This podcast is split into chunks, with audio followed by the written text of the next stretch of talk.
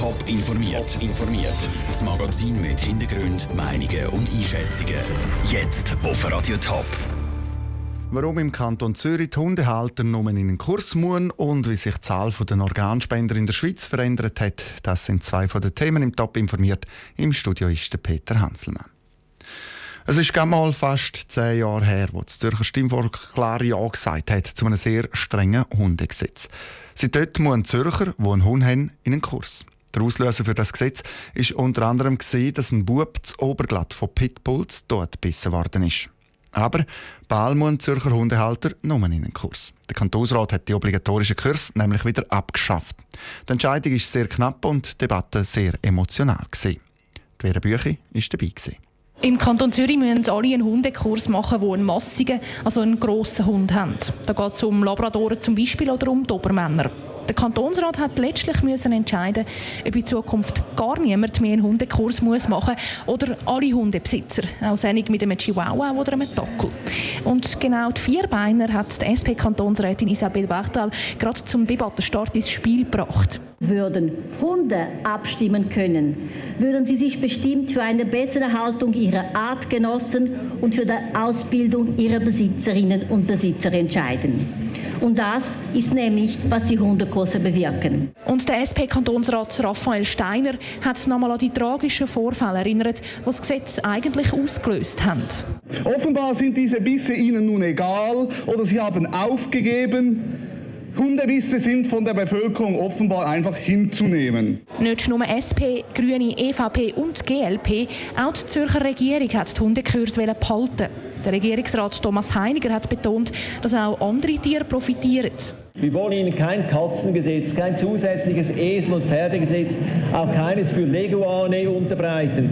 Aber wenn viele Hundehalter, es gibt viele im Kanton, wenn sie diesen Kurs gemacht haben, sind sie wahrscheinlich sensibilisiert auch für alle anderen Tiere, auch wenn sie Katzen haben. Aber Gegner von der Hundekurs hat es genug gehabt. Der SVP-Kantonsrat Thomas Michol hat argumentiert, dass die Kurs schlicht zu wenig bringen.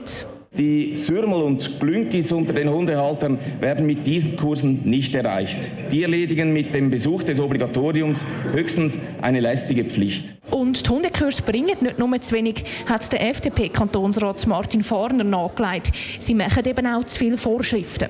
Jede Fifi-Halterin muss einen obligatorischen Hundekurs absolvieren und mit jedem weiteren Hund muss die Basiskurse wiederholt werden. Das war und ist des Guten zu viel. Und weil sich der Meinung von FDP und SVP auch die CVP angeschlossen hat, hat es am Schluss eine knappe bürgerliche Mehrheit gegeben, die die obligatorischen Hundekurse im Kanton Zürich wieder abgeschafft hat. Aus dem Zürcher Rathaus die Vera Büchi. Die Heilsarmee will ihr Haus im Zürcher Kreis 4 abrupfen und ein neues bauen. Weil das Haus leer gestanden ist, sind im letzten November dann Hausbesetzer ins Haus eingezogen. Die Heilsarmee hat lange zugeschaut und Besetzer geduldet. Darum hat oder eigentliche Abrisstermin müssen verschoben werden. Heute Nacht sind Besetzer jetzt ausgezogen. Rechtliche Konsequenzen hat der Fall keine. Hätte die Heilsarmee müssen konsequenter gegen die Hausbesetzer vorgehen? Raphael Wallimann. In der Weihnachtszeit hat die Heilsarmee die Hausbesetzer nicht auf die Straße stellen. Zweimal haben sie dann ein Ultimatum verlängert. Erst als die Besetzer von sich aus einen Termin vorgeschlagen haben, haben sie das Haus verloren. Im Nachhinein wird Marianne Meiner, Chefsekretärin der Heilsarmee, nochmal alles gleich machen. Man muss schauen, dass man tatsächlich den Leerstand so gering haltet wie nötig. Das ist sicher mal eine Prävention. Und was sich jetzt wirklich bewährt hat, ist das Gespräch mit den Besetzern aufrechterhalten. Man hat mit ihnen sehr gut können reden. Hausbesetzungen sind auch in der Zürcher Politik immer ein grosses Thema. Michael Schmid, FDP-Fraktionspräsident im Gemeinderat, ist die Hausbesetzungspolitik in Zürich schon lange ein Dorn im Auge. Die Heilsarmee hat richtig gehandelt, weil sie ja gar keine andere Möglichkeit hatte. Es fehlt einfach an der politischen Rückendeckung, am Schutz vom Eigentum das ist das Problem und das führt dazu, dass dann eigentlich Gesetzer können ein Katz- und Maus-Spiel anfangen mit den Eigentümern. Darum pocht Michael Schmid auf eine bessere gesetzliche Grundlage, um Häuser, die besetzt sind, einfacher zu räumen. Andreas Kirstein, AL-Fraktionspräsident im Gemeinderat, auf der anderen Seite findet es gut, dass freistehende Häuser besetzt werden. Das erhöht den Druck auf die Hauseigentümer. Als Hauseigentümer ist man sicher gut beraten, dafür zu sorgen, dass das Eigentum möglichst lang genutzt wird, allenfalls sich auch Zwischennutzungen organisiert. Das führt dazu, dass weniger Wohnraum frei steht und das ist ja im Interesse von allen. Die Heilsarmee hat sich gegenüber den Hausbesetzern genau richtig verhalten, weil sie auf die Eskalation gesetzt hat, findet Andreas Kirstein. Zwischennutzungen werden auch immer wieder von der Stadt selber organisiert. Ein Beispiel ist das Dolder Waldhaus, wo günstige Wohnungen drin sind, bis das Gebäude abgerissen wird. Der Beitrag von Raphael Wallimann. Im letzten Jahr sind in der Schweiz so viele Organe transplantiert worden wie noch nie. Die Schweiz hat sich zum Ziel gesetzt, dass bis Ende Jahr 20 Personen pro 1 Million Einwohner ihre Organe spenden. Letztes Jahr hat das Bundesamt für Gesundheit noch gesagt, von das Ziel wird man nicht erreichen. Aber wie sieht es jetzt aus? Caroline Dettling. Das Potenzial der Organspender in der Schweiz ist nur gerade zur Hälfte ausgenutzt. Das hat das Bundesamt für Gesundheit festgestellt und vor rund fünf Jahren einen Aktionsplan ins Leben gerufen.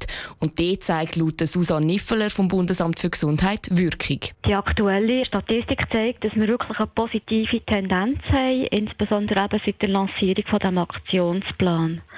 Dass sich wirklich die Massnahmen, die wir seit 2013 am Umsetzen sind, dass die wirklich auch langsam Früchte tragen. Zum Aktionsplan gehört unter anderem, dass Fachpersonen besser geschult werden.